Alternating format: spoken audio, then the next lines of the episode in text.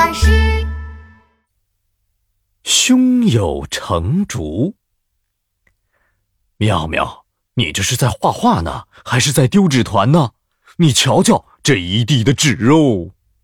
爸爸，我我是在画画呢。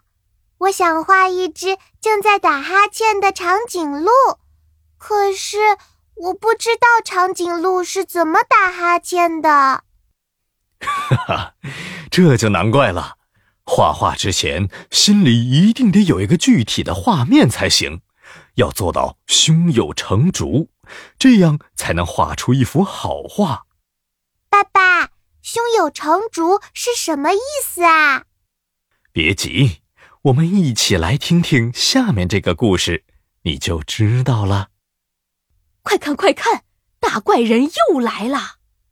这么个大热天还去看竹子，他可真是太奇怪了。这个被称作大怪人的人，就是我们故事的主人公文宇可。为什么大家都叫他大怪人呢？原来啊，文宇可喜欢画竹子。为了画好竹子，可做了不少奇怪的事情。夏天呐，天气特别热，人们都不愿意出门，大家都说：“热死了，热死了，出去肯定会中暑的。”可是文宇可却在竹子里盯着竹子看，这一看呐，就是好几个小时。冬天，天气很寒冷。人们都待在家里烤火呢，大家都说：“冻死了，冻死了！哎呦，出去肯定会感冒的。”哎呦，文宇可却依然每天都踩着嘎吱响的雪，去竹林里看竹子。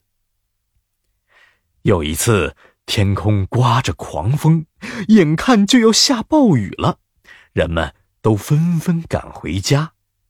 可是，本来在家的文宇可却高兴的往外跑。赶路的人问文宇可：“嘿，要下暴雨了，你还跑去哪里呀？”“我要去竹林看暴雨中的竹子，这可是个好机会啊！”说着，他加快脚步往竹林跑去，不小心还滑了一跤，惹得大家哈哈大笑。文宇可刚去到竹林，暴雨就像瀑布一样倒下来，他呀全身都湿透了，却兴奋地喊道：“啊，原来竹子在风吹雨打的时候是这样摇晃的！我终于看到了，我要记在心里。”因为这些事情，大家都觉得文宇可奇奇怪怪的，纷纷在背地里议论他。文宇可真奇怪呀，每天除了观察竹子，就没别的事情可做了。是啊，是啊，他下暴雨的时候跑去竹林，还摔个四脚朝天。哈哈哈哈哈！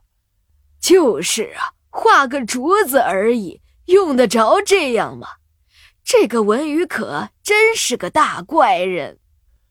文宇可呢？他不仅没有理会这些人，还把自己家的院子都种满了竹子，这样我就从早到晚都可以看到竹子，不用跑竹林那么远了。文宇可每天都仔细的观察竹子的不同生长形态，并且认真画下来。哦，哦，阴天的竹叶是这样的，嗯，起风时是这样的。原来春夏秋冬竹子的颜色和姿态都不一样呢。嗯，日子久了，文宇可对竹子了解的一清二楚。终于有一天，他画竹子根本不用画草图，很轻松的就能把竹子画的跟真的一样生动自然。他高兴地说：“哈哈，看来我的时间和努力都没有白费。”每次画竹子之前，我的心里就已经知道竹子是什么样子了。文宇可的竹子画得越来越好，名气也越来越大，再也没有人说他是大怪人了。还有很多人专门去他家买画呢。有一天，一个客人故意为难他。我听说你很会画竹子，那你可以在五分钟之内画一幅暴风雨中的竹子图吗？五分钟，这时间也太短了，怎么画的好嘛？这也太难为文宇可了。